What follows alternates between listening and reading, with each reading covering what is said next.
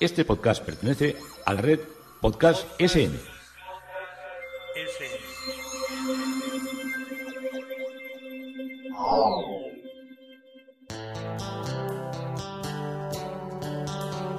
Historia con sentido. Un podcast realizado y presentado por Juan Carlos González.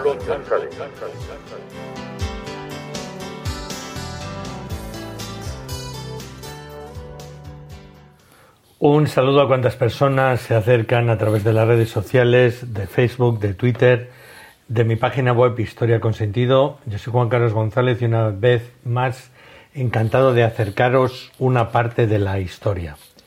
Hoy el tema propuesto es un objetivo olvidado. Gibraltar empieza a ocupar ya un muy lejano lugar en lo que son las preocupaciones de reivindicaciones territoriales históricas en lo que era nuestro país. Pero todo esto lo vamos a ver siguiendo el hilo de este podcast que nos está llevando a comprender un poco más lo que ha pasado con Gibraltar y por qué estamos en la situación en la que estamos. Bien, como decíamos ayer en el último podcast, aunque no fue ayer, fue hace, mm, eh, unos cuantos días, pues eh, me encontraba en, el aeropuerto de, de, Barajas, esa terminal 4 tan enorme y tan multicultural y tan, tan, tan tipo la, las Naciones Unidas, que es la terminal 4 de Barajas, y con rumbo a, Fuerteventura. Ya sabéis que aquí en, la, latitud, en la latitud donde vivimos nosotros, pues a la, eh, un mes de enero a las seis, seis y media de la tarde es de noche y el avión salía, creo que era, creo recordar que sería a las ocho menos diez, que sería las siete menos diez de hora canaria. Y ya, pues cuando íbamos a abordar el avión, pues ya era, ya era, ya había anochecido. Tampoco tendrás demasiado porque como es todo con luz artificial y está todo tan iluminado, las pistas, los accesos y, hay tanto trajín siempre de aviones para adelante y para atrás, pues bueno, tú estás viendo que, que, te van retrasando un poco la hora y al final ya, ya emprendes el viaje. Yo dije, bueno, pues a la aventura, a la, a la, aventura, a la aventura majorera, que es como les denominan los, a los de a los de Fuerteventura y pues nada, dos horas y veinte minutos, bien, bueno, bien, estas cosas ya están, ya las compañías aéreas las tienen bien controladas, eh, ya los aviones te ofrecen seguridad, cierta comodidad, ya sabéis que siempre, cada vez van haciendo más estrechos los, los asientos. Mm, bueno, yo afortunadamente como he bajado de peso, pues eh, puedo, puedo adaptarme ya un poco. Hay que estar delgado para viajar. Esto, esto, esto los, los, que, los que hemos estado obesos o los que todavía tendemos cierta obesidad, nos damos cuenta de lo importante que es ser un tirillas para viajar, porque entra uno en cualquier asiento de cualquier avión. Pero bueno, esto es otro mundo, esto es otro campo y allí nos presentamos en Fuerteventura, en el aeropuerto. Lo que, lo que me llamó la, atención del, aeropuerto de, de Fuerteventura Primero, bueno, este es el aeropuerto de Fuerteventura, para que os hagáis una idea, está prácticamente en lo que sería la mitad de la isla, al lado de Puerto del Rosario. Puerto del Rosario es donde están, donde la capital de, Fuerteventura. Está un poco más al sur, está metido en el mar, como normalmente están todos los aeropuertos que están en las islas, porque era donde más fácil es. Eh, eh, a ver, esto se haría de la siguiente manera: se crea una escollera en muchos, muchos sitios, vosotros lo conoceréis esto se quita terreno al mar y por encima de esas colleras se hace una, la pista de aterrizaje y así se funciona en casi todos, en casi todos los, los lados. Es una isla que está dominada por los vientos porque es muy, muy lisa, no tiene elevaciones, pero vamos a decir que sería para nuestra concepción no es como, como otras islas de Canarias que tienen grandes montañas de 2.000 de, de, hasta de 4.000 metros, como es el caso del Teide, y entonces esto siempre está batido por el, por, por el viento normalmente. Pero bueno, aún así hicimos un, buen aterrizaje y lo primero que me impresionó fueron las, las, las dimensiones, mm, para mi, para mi entendimiento, desmedidas que tenía el avión. Digo yo, pero el, eh, perdón, el avión, el aeropuerto. Dije, bueno, ¿pero dónde hemos venido? Si esto, es un aeropuerto, un aeropuerto enorme, pero con un montón de, de fingers, de estos de por donde desembarcas, que no, no lo haces por el suelo, con un montón de cintas de, de, sacarte los equipajes, Pero curiosamente ya eran pues prácticamente cuando llegamos las diez y media, casi, sí, diez y media pasadas de las once de, de, la noche, entre diez y media y once. Y pues no, había nadie. Estábamos nosotros solos ahí abordando, pero desde que sales del avión hasta que llegas a las cintas de, del equipaje, recorres distancia y distancia y distancia. se han hecho un aeropuerto inmenso. Cuando volví a la península lo entendí, porque allí vuelan aviones de toda Europa, la gente se escapa del frío. Entonces puede haber eh, cada hora 20, 30, 40 despegues y aterrizajes continuos durante el día de todo el turismo que se, que se mueve, que me imaginaba que era mucho, pero que no, no sabía, no podía apreciar que era tanto así. Bueno, eso ya os lo contaré eh, conforme vaya avanzando con Fuerteventura, que nos va a llevar también varios, varios días.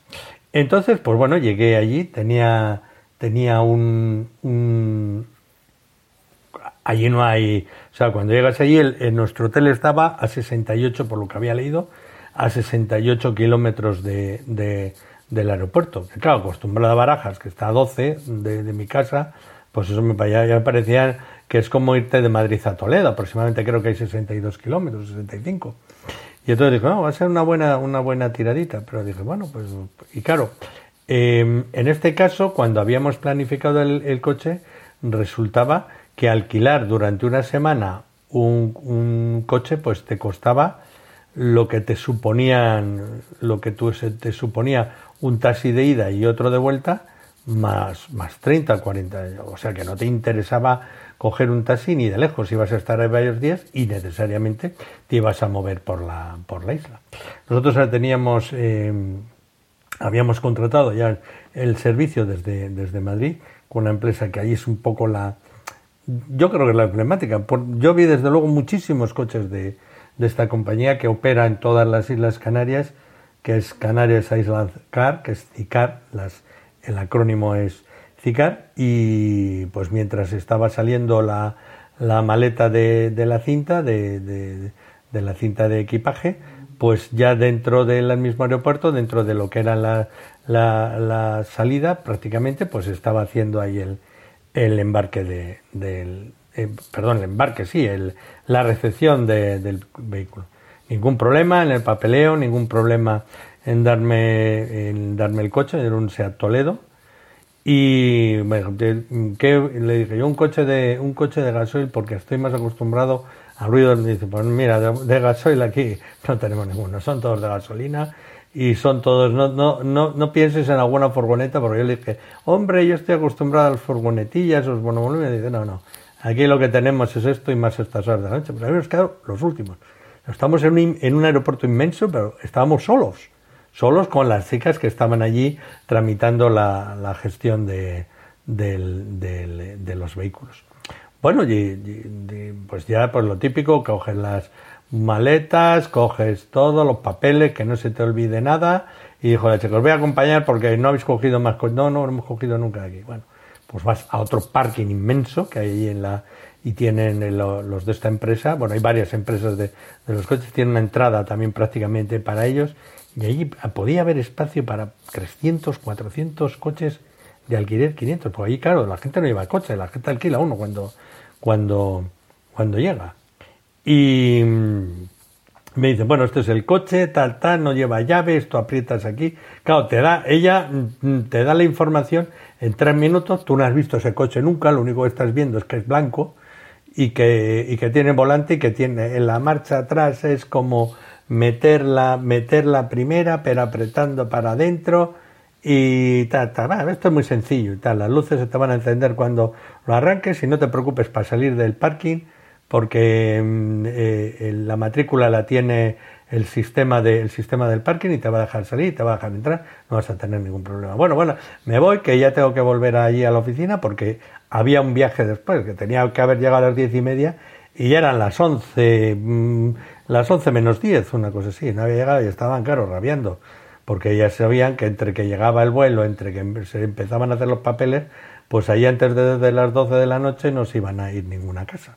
Bueno, me monto en el coche Y digo, bueno, y ahora me dice, ¿y cómo se va ahí a Costa Calma? Nada, dice, Tú por la, por la FV Fuerteventura 2, siempre hasta el final, para adelante. Eh, acuérdate que aquí hay dos carreteras, la que va al norte que pone Corralejo, que es la F1, y la que va al, sur pone Morrojable, que es eh, F2. O sea que tú sigues las indicaciones de la F2 y ya está. ahí empezaron mis aventuras, ahí empezaron mis aventuras. Bueno, salgo del aeropuerto, te vas haciendo con el coche, con las medidas, adelantar, el freno de las marchas.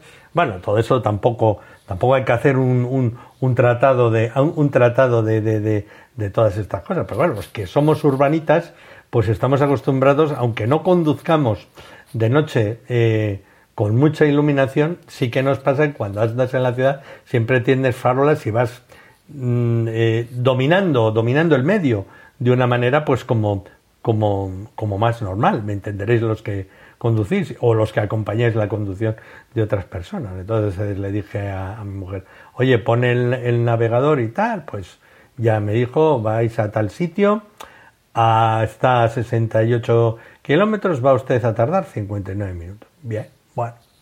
Pues entonces el aeropuerto, claro, todo está lleno de farolas, sales allí y fuera del aeropuerto me dijo, lo primero que vais a encontrar es una rotonda y luego de allí, indicaciones sur, eh, que pone morrojable. Y siempre seguir las indicaciones de morrojable. Bueno, pues ya tengo una referencia, pero como no aparezca morrojable, esto aquí la lío. Y claro que la lías, porque justo en la rotonda de la salida del aeropuerto es donde hay una gasolinera de Cepsa, que es la única, os repito, la única que abre día y noche en toda la isla. No penséis encontrar ninguna otra gasolina. O llenáis ahí el depósito, en nuestro caso nos lo habían, nos lo habían dado full, como ponía ahí en el, en el coche, y ya empieza la ruta. Primer lío que tengo. Todas las indicaciones del coche estaban en polaco.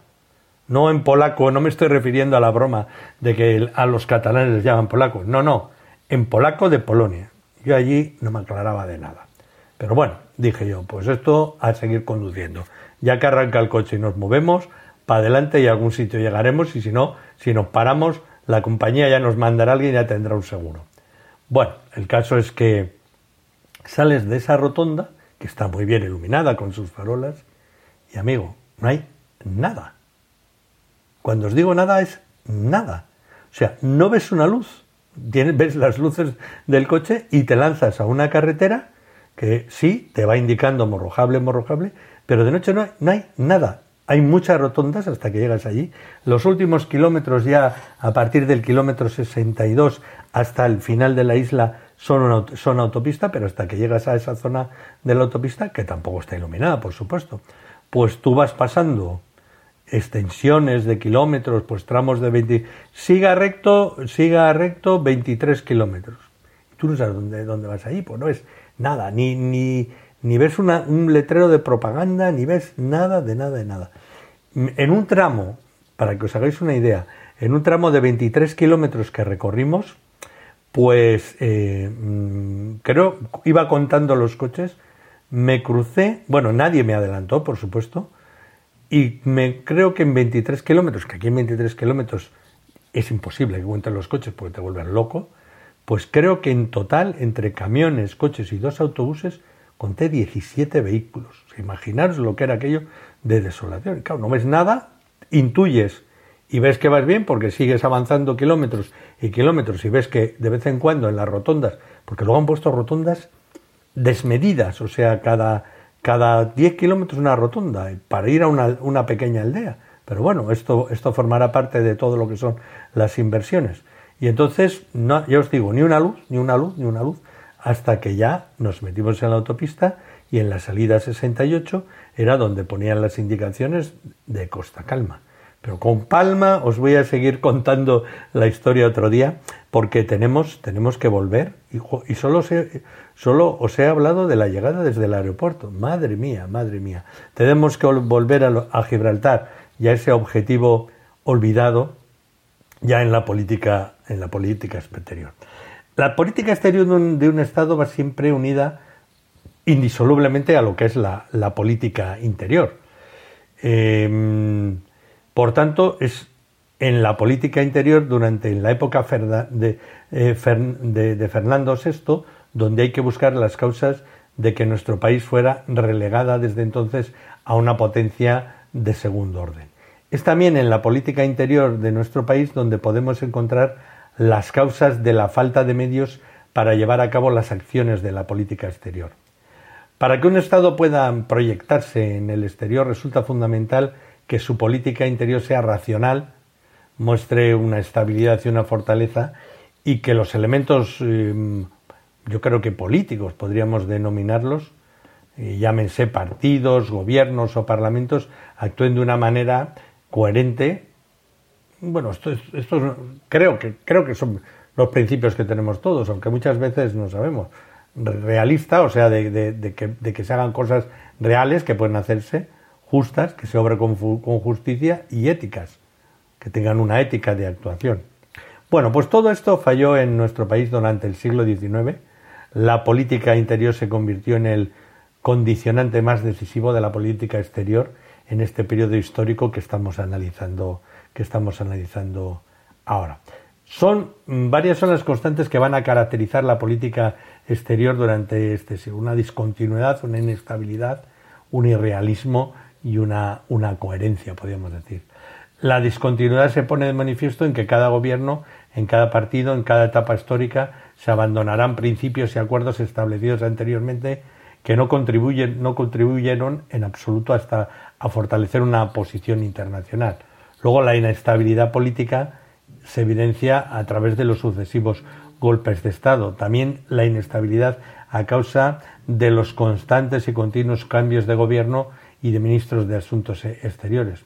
Como muestra, los 22 cambios de ministros que se producen entre 1800 y 1818, o los 33 entre 1818 o 1833, o los 28 entre 1833 y 1843.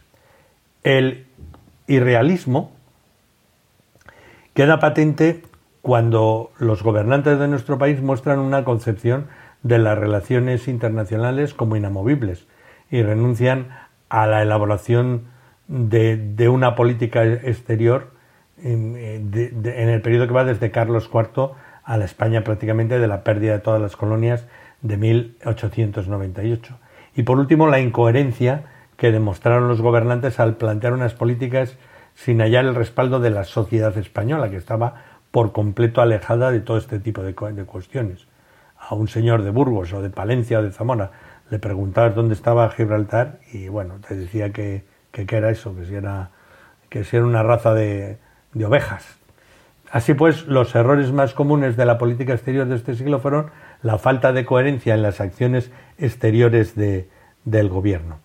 La falta de comunicación entre el gobierno y el pueblo impedía la, obtención de, un respaldo de la sociedad que era necesario.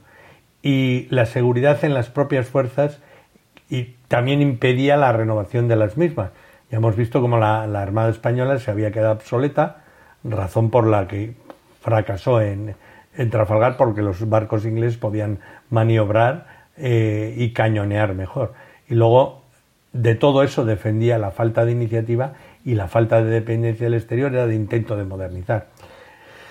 Nuestro país mm, también eh, comienza a sufrir una carencia de recursos económicos y financieros que le hacen dependiente de aquellos estados financieramente más fuertes, que no solo lo hacen con préstamos monetarios, sino que los utilizan para intervenir en lo que es la política interior y exterior de nuestro país.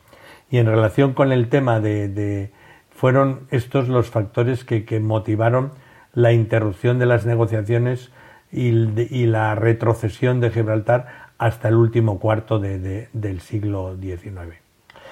1815 es la fecha clave para nuestro país, pues significa el fin de la participación en los asuntos internacionales, no tanto por su pérdida de prestigio como por su decadente situación interna y por la falta de medios para dejarse oír en los foros internacionales.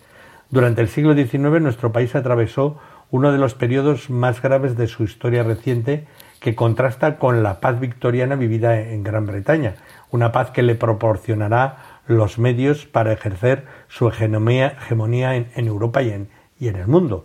y una vez restablecidos los bordones en el trono de España, Fernando VII practicó una monarquía a la antigua usanza, a pesar de la constitución eh, liberal de, 1812, que le importó poco, y acabó con los logros de doceañistas que se habían, eh, que se habían conseguido con, la citada constitución. Como consecuencia de esta gestión monárquica en nuestro país, se dividió mm, políticamente en, dos corrientes, que de alguna manera, de alguna manera, duran hasta ahora, que era la liberal y la absolutista, la liberal, la avanzada y la más conservadora división que se acentuará aún más con la muerte del rey en el año 1833. Desde entonces, las guerras carlistas impidieron el comienzo de lo que era la recuperación de, nuestro territorio. La crisis monárquica y el, posterior establecimiento de una república hacía imposible la estabilidad e impedía mejorar la imagen en el exterior. Y todos estos avatares internos tuvieron su repercusión en la política exterior nuestro país se alejaba definitivamente de los centros de poder, convertida desde entonces en una potencia de segundísimo orden, y tuvo que aceptar los designios sobre su propio futuro y los del resto que, le, imponía eh, le imponía el mundo. Eh, en una penta coyuntura europea donde estaban Gran Bretaña, Francia, Rusia, Austria y Prusia, surgidas del Congreso de Viena y de la que nuestro país se quedó al margen. Los problemas internos de este país durante este periodo fueron los que determinaron su posición internacional. Desde el punto, perdón, desde el punto de vista de la política exterior, este es el periodo que se caracterizó por la independencia de América. Durante la primera mitad del siglo XIX, nuestro país abandonó por completo su reivindicación mediterránea y centró su atención en las colonias americanas que habían eh, comenzado ya su proceso emancipador. Hacia 1823 América ya estaba casi perdida. También en esta fecha el presidente norteamericano Monroe formulaba su célebre doctrina, todo un compendio de que iba a lo que iba a ser desde entonces la política exterior norteamericana, principalmente a, ocupar todo lo que teníamos allí y a las colonias españolas. Con el eslogan también desde entonces, que ahora nos, nos suena a, muy moderno de América para los americanos, Monroe excluyó perdón, la posibilidad de una intervención extranjera, o mejor dicho, francesa, en favor de, los, de, nuestros intereses, por lo que el avance emancipador parecía imparable. Así pues, el gabinete británico no tardó en reconocer la independencia de las nuevas repúblicas con el objeto de establecer tratados bilaterales para no perjudicar sus intereses comerciales. Sobre todo estamos hablando en un primer momento de México. Fernando VII fue incapaz de comprender la realidad española y americana. Una buena perdón, que la garganta en invierno se resiente. Una buena acción exterior hubiera sido seguir los pasos de Gran Bretaña y reconocer también las independencias de sus colonias. Y una vez eso, creó una escuadra de barcos obsoletos en un intento a la desesperada de recuperar América. Esta errónea acción tuvo consecuencias nefastas. Nuestro, nuestro país no solo perdió las colonias con todo lo que ello significaba, sobre todo las materias primas necesarias para comenzar el despliegue industrial, sino todo el comercio americano que durante siglos había estado controlado el monopolio y Gran Bretaña y Norteamérica fueron los grandes beneficiarios. El fracaso de este objetivo imperial se debió a la falta de planificación, a la acomodación con los medios. Fernando VII carecía de un ejército disuelto tras la Guerra de la Independencia, carecía de medios económicos por la ruina de las arcas del Estado, carecía de ayuda exterior por la presión británica y carecía de una buena escuadra de, guerra de, la Armada aniquilada eh, en Trafalgar, como esperaba reconquistar a las colonias americanas, pero ni siquiera contempló una alternativa a, la reconquista. Nuestro país queda relegada, como os digo, a una potencia de segundo orden.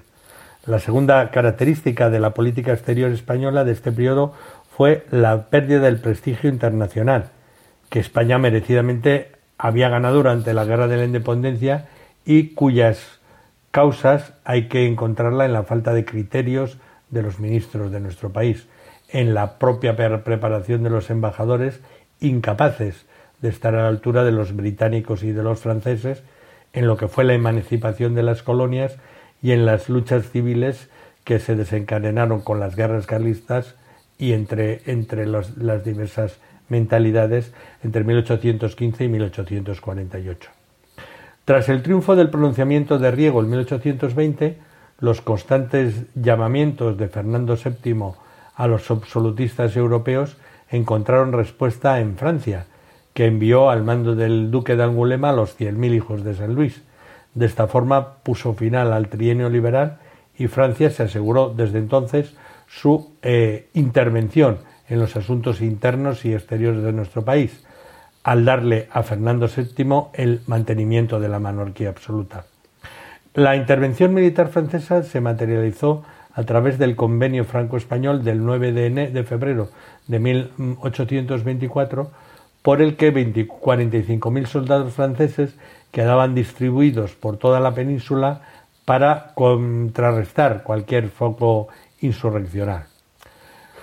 Tras lo que fue la muerte de Fernando VII, las acciones exteriores eh, de nuestro país durante el periodo de la regencia entre 1833 y 1843 se, se, redujeron a buscar los apoyos de Francia e Inglaterra para asentar en el trono a, la reina Isabel.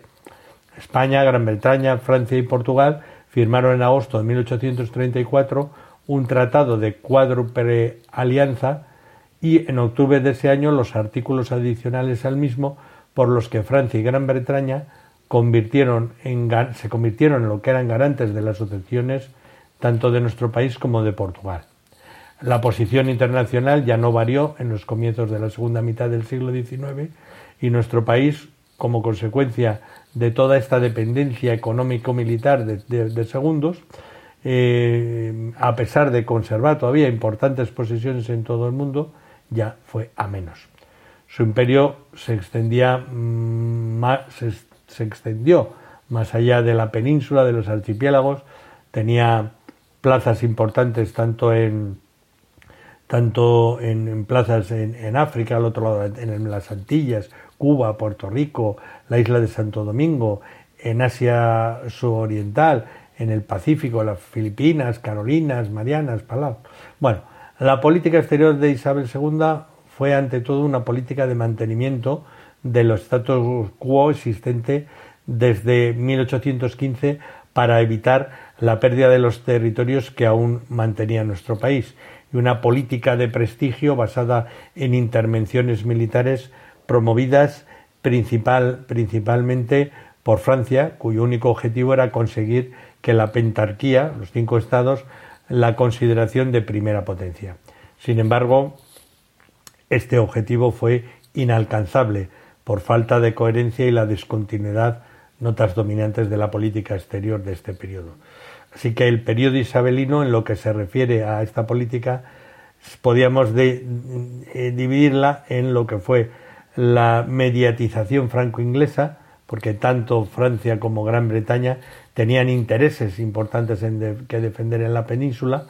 Desde el punto de vista económico, nuestro país comenzaba a ser un mercado en expansión para los productos manufacturados en estos países y además la carencia de capital que había en, nuestro Estado eh, la convertían en un Estado idóneo para la inversión financiera, para la usura, para el préstamo. Y también había que tener en cuenta especialmente en lo que había aquí de inversión que era la industria minera y en el ferrocarril que se estaba viendo camino. Desde el punto de vista estratégico, lo que era el control de nuestro, de nuestro territorio significaba el control de dos grandes rutas marítimas imprescindibles para Francia y Gran Bretaña, que era la ruta Marsella-Argel y la ruta, la ruta Atlántico-Mediterránea. Para Francia, que se había lanzado a la conquista del norte de África con la ocupación de Argelia en 1830, era imprescindible que la ruta Marsella-Argel no estuviera controlada por Gran Bretaña. Y para los británicos, el control de la ruta Atlántico-Mediterránea les permitía seguir obteniendo grandes ventajas comerciales y la defensa naval de sus barcos mercantes. Por consiguiente, para controlar estas dos rutas había que controlar a nuestro país. El mantenimiento de este status quo era esencial para salvaguardar sus intereses y obligaba a ambos estados a mantener una actitud vigilante respecto a la política, a nuestra política exterior. La mediatización de Francia y Gran Bretaña también se manifestó en los asuntos de política interior, especialmente en la cuestión del matrimonio de Isabel II. Ambos estados trataron de imponer sus candidatos, aunque Narváez en el poder se inclinaba por un, por un candidato francés. Este enfrentamiento por el matrimonio de la, de la reina eh, evidencia que la cuádruple alianza tan solo había sido una alianza coyuntural, en donde había coincidido momentáneamente los intereses de Francia y de Gran Bretaña. Y el, eh, matrimonio de la reina con el infante eh, Francisco de Asís y de la infanta Luisa Fernanda con el duque de Montpensier fueron un gran revés diplomático para Gran Bretaña, pues que se inclinaron para el lado francés, por decirlo de alguna manera. Además de este, otros dos asuntos dificultaron las relaciones eh, anglo-españolas. El primero, la exigencia británica de cobrar la deuda contraída por nuestro país durante la Primera Guerra Carlista recién concluida, y el segundo, la excesiva injerencia en los asuntos internos del embajador británico en Madrid, Mr. Wooler, que acabó con la expulsión en 1848 y con la ruptura de las relaciones diplomáticas. Durante estos, eh, estos años se intentó, eh, se reorientó a la política exterior acercándose a las potencias orientales, que reconocieron definitivamente a Isabel II como reina de, de España. Por otra parte, el cambio de pontífice permitió el acercamiento entre, entre nuestro país y la Santa Sede que se materializó en la firma de un concordato en 1851. Y por último, otra gran preocupación de este periodo fue la cuestión antillana. Los Estados Unidos ya habían mostrado interés en comprar la isla de Cuba, aunque el deseo británico y francés de un status quo en la zona garantizaba por el momento la soberanía de nuestro país, nadie dudaba de lo que los Estados Unidos aprovecharían cualquier ocasión para asentarse definitivamente allí su influencia dada la debilidad militar de nuestro país para defender los territorios de ultramar y la carencia de apoyos internacionales. De esta, de esta forma concluye el periodo de mediatización eh, anglo-francesa. Y hasta aquí hemos llegado hoy con un objetivo olvidado. El objetivo olvidado era cómo va cambiando nuestros posicionamientos, cómo va cambiando todo lo que es el entender por la política interior internacional con respecto a Gibraltar. Esto es Historia con Sentido, yo soy Juan Carlos González y un día más encantado de haberos podido acercar esta parte de la historia.